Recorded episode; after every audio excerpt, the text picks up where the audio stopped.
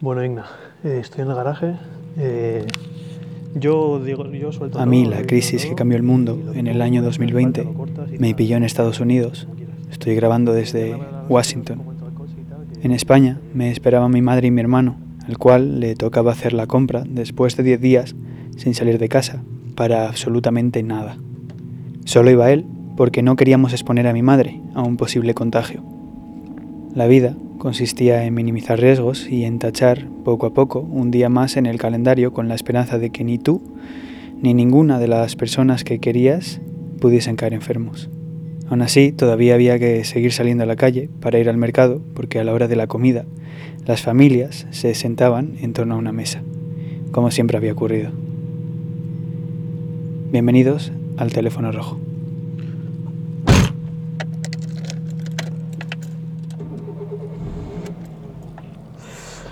Bueno, eh, estamos a martes 24 de marzo 2020, Madrid, España, en plena crisis del coronavirus.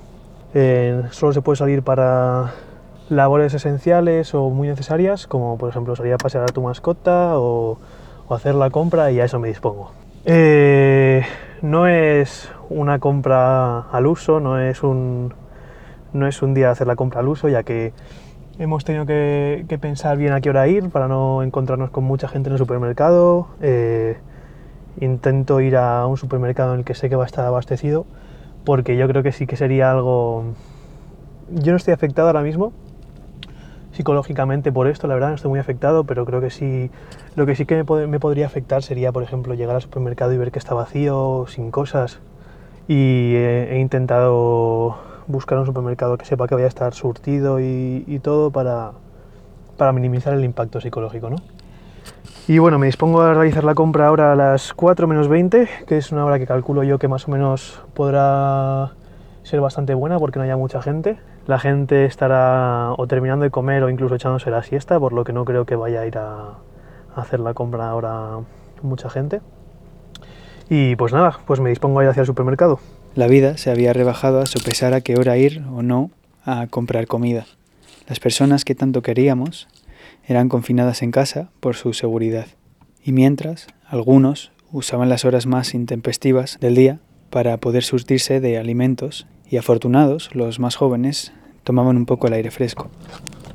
Bueno, por supuesto llevo todas las medidas de seguridad que están en mi mano.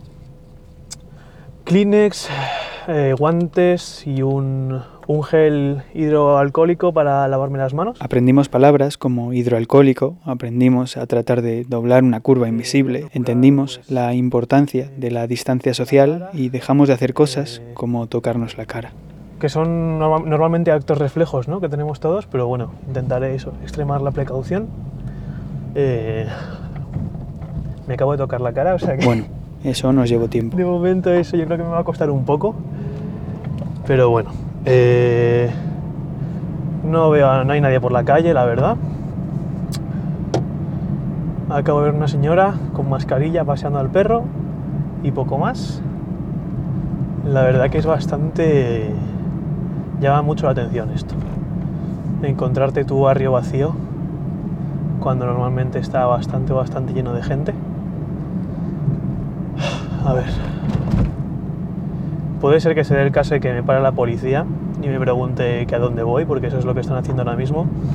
Está tanto la policía como la unidad de emergencia militar, la UME, en las calles y, preguntando cuál es el motivo por el que estás fuera de tu casa y, si no es válido el motivo que tienes para estar fuera de tu casa, pues te pueden mandar a casa con una multa, ¿no?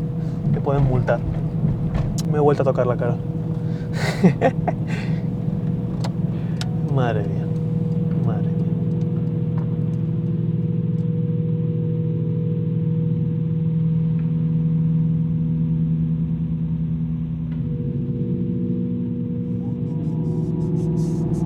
A ver la radio, ¿qué dice? Entra el infinito en un junco. Tampoco, es otro libro prohibido. pico del coronavirus. Pues mañana lo contamos. Esa palabra, coronavirus, fue la que lo cambió todo. Se suspendieron vuelos, se cerraron ciudades, se prepararon morgues en palacios de hielo y se suspendieron las clases en colegios y universidades. Es curioso porque este supermercado está al lado de mi universidad, de mi facultad. Y está, por supuesto, cerrada, el campus está desierto y da un poco de cosa verlo, la verdad, porque también está esta incertidumbre de cuándo volveremos a, dar las clases y me lo, estoy encontrando, me lo estoy encontrando aquí de cara ahora mismo. A ver, ya estoy llegando al parking de la universidad, o sea, de la universidad, sí, del supermercado. Y a ver, yo creo que voy a aparcar fuera. La elección del supermercado también se había hecho de forma meticulosa. Mi hermano lo había escogido porque estaba en una zona menos transitada y además es el que mejor medidas de higiene tenía en toda la zona. Voy a entrar ya y a ver que si facilitan eso, el líquido. Hola, buenas. Sí, Es obligatorio el uso de guantes en toda la tienda. fenomenal. Ahí, ahí. Vale, muchísimas gracias. Vale, pues efectivamente había un señor que facilitaba un líquido para limpiarte las manos y eh, te ponen un stand con guantes de plástico para que, para que los utilices para hacer la compra. Entonces, a ver, me voy a poner los guantes. Un poco complicado. Las mascarillas se convirtieron en uno de los bienes más preciados, aunque mi familia decidió no comprarlas porque las doctoras y los enfermeros en los hospitales estaban teniendo dificultades para encontrar material de protección, por lo que los que no nos jugábamos la vida en los hospitales teníamos que evitar comprar cualquier material de protección que no fuese estrictamente necesario. Eh, disculpad, ¿los carros hay que cogerlos fuera? Sí. Vale.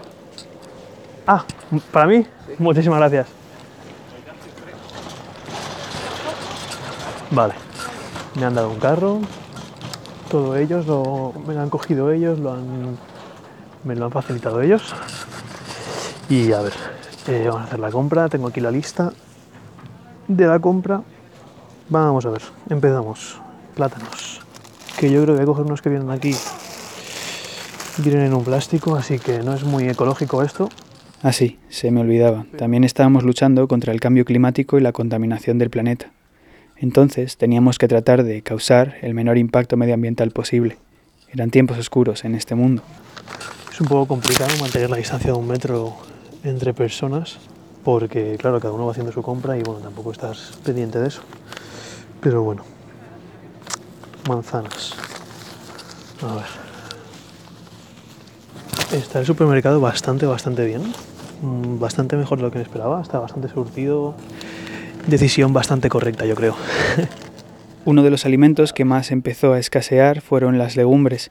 En un artículo del New York Times, un agricultor explicaba cómo la producción de legumbres se había incrementado de forma exponencial e incluso había gente que empezaba a invertir pequeñas cantidades de dinero en esto, precisamente.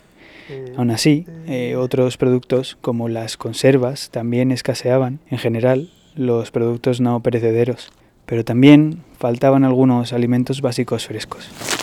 Mira, estoy ahora mismo en la zona de la carne, por ejemplo, y carnes como, sobre todo la carne de, pollo, los filetes de pollo, etcétera, está bastante arrasada la zona. Eso sí que está llama un poco la atención, ¿no? Está bastante vacío.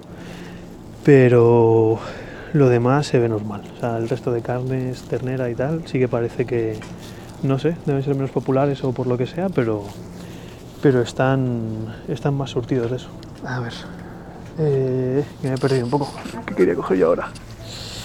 Pimientos. Pues no veo yo. Pimientos tampoco.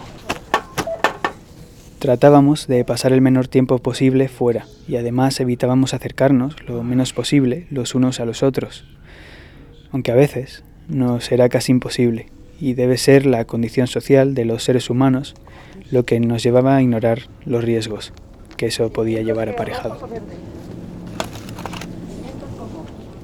Pimiento verde no hay. no, no. A ver, cuidado. sí, sí, sí, la gente lo tira no recoge. Yo creo que va aquí, ¿no? Está, es esto de aquí. Sí. No, no, no, es que está ahí en el suelo no te das cuenta. Acabamos de recoger un- unos paquetes de pavo que estaban caídos. No sé, debe ser alguien que le ha dado un golpe y le ha dado, le ha dado miedo pararse a recoger o lo que sea y lo hemos recogido un señorillo. La psicosis de... Se me van a romper los guantes porque se me están pegando en pegatinas aquí de los productos con el pegamento.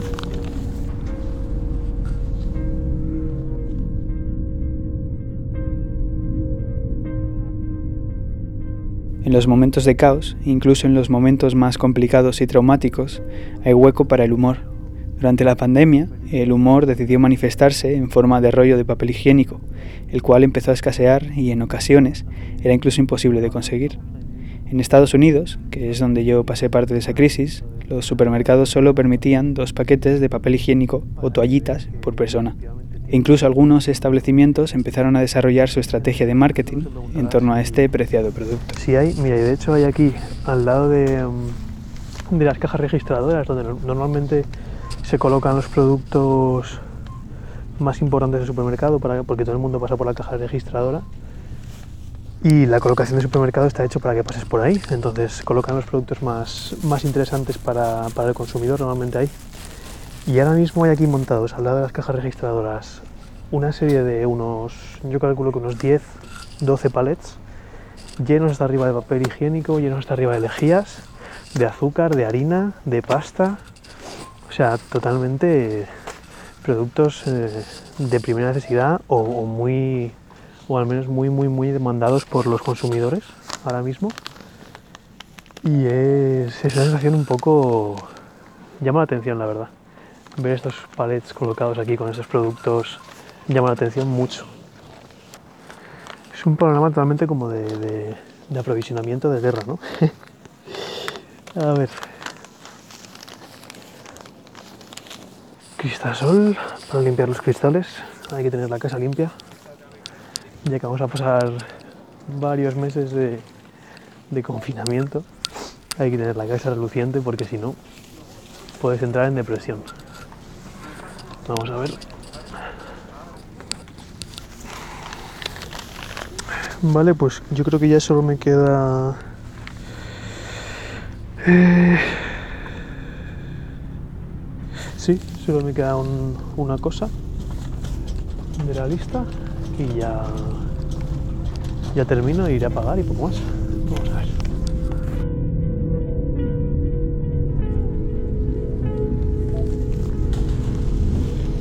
Creo que van dos bolsas ahí. Pues cóbrame esa también, tres, porfa. Ah, sí, vale. Vale, muchas gracias, ya está. Yo creo que ya no hace falta nada más.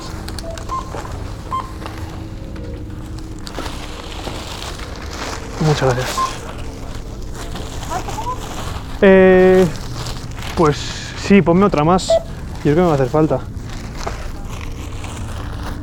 Mira, se ha roto esta bolsa. Se ha roto.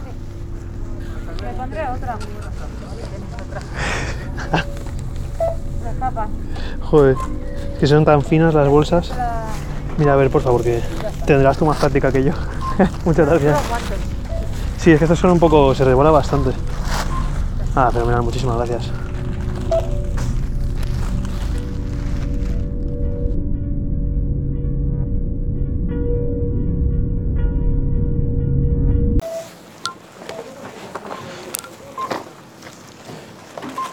Hasta luego, que tenga buen día. Vale, pues ya estoy fuera. Eh, voy hacia el coche. Con el carro bastante cargado, la verdad. Se estaba llenando ahora más el, supermercado, estaba empezando a entrar más gente. La cajera se veía que, que ya sabía cómo proceder, estaban pasando las cosas bastante rápido, con guantes, mascarilla, todos, por supuesto. Y no sé, bien, eh, un poco, no estresante, pero una, una sensación rara, ¿no? Porque es, es un supermercado al que llevas viniendo años y, y claro, pues en esta situación se te hace raro, ¿no? Pero bueno, supongo que a todo el mundo se le hará raro, por supuesto. He intentado hacerlo de la forma más higiénica posible intentando también crear el menor impacto para el resto, ¿no? Porque, pues eso, viene, se ves a la gente muy, muy alarmada, todos con mascarillas, tal. De hecho, de igual 20, 30 personas que me habré cruzado en el supermercado, sin exagerar, diría que yo era la única sin mascarilla. O sea, realmente. Entonces, pues bueno, pues la estación en la que nos encontramos ahora mismo, que es esta, que es la que nos ha tocado vivir a todos ahora. Y, y eso, un poco también el dilema moral de, de si, o sea, soy consciente de que ecológicamente no ha sido la mejor compra, porque he comprado verduras que vienen, por ejemplo, empaquetadas en plástico, que nunca lo hago, pero no sé, yo ya digo, lo, lo he intentado hacer de la mejor forma posible, tanto para mí como para el resto, y poco más. Voy a ir a dejar el carro ahora y nos vamos para casa.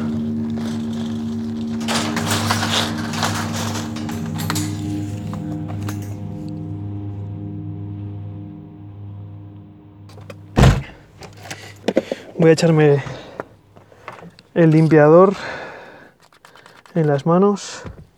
Voy a lavarme las manos antes de, de volver para casa con el coche. Y bueno, pues una experiencia extraña. Es, un, es una cosa bastante cotidiana, ¿no? Ir a hacer la compra al supermercado al lado de tu casa. Y bastante normal. Y bueno, te encuentras con una situación totalmente distinta. Pero. Pero la verdad que muy amables los dependientes. Se notaba que, que estaban a tu disposición en todo momento.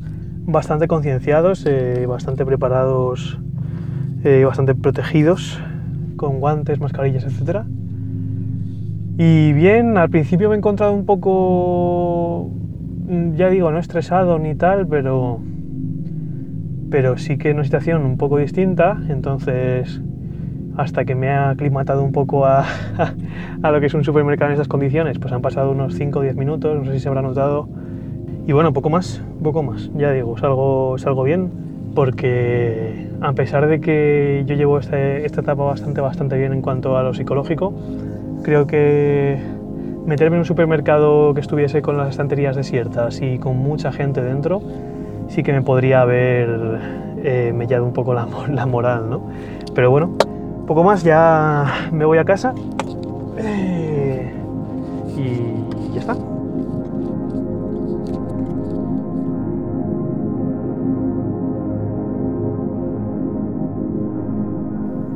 A día de hoy no os puedo decir cuánto más duró todo esto.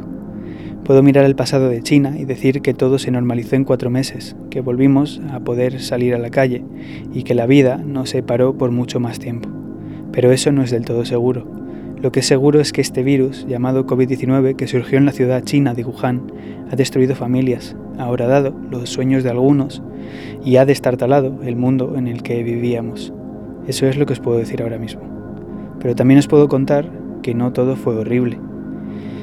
Vimos el resurgir de la ciudadanía, las relaciones familiares se estrecharon a pesar de la distancia, dejamos rencillas políticas a un lado y volvimos a unirnos como hace tiempo que no pasaba.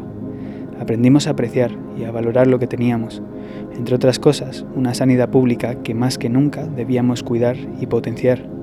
Los cielos se aclararon sin contaminación, se redujo el consumo y tal vez esto ya es de mi propia cosecha. Se fundaron las bases de la nueva revolución industrial que nos llevaría a poder seguir viviendo en este mundo.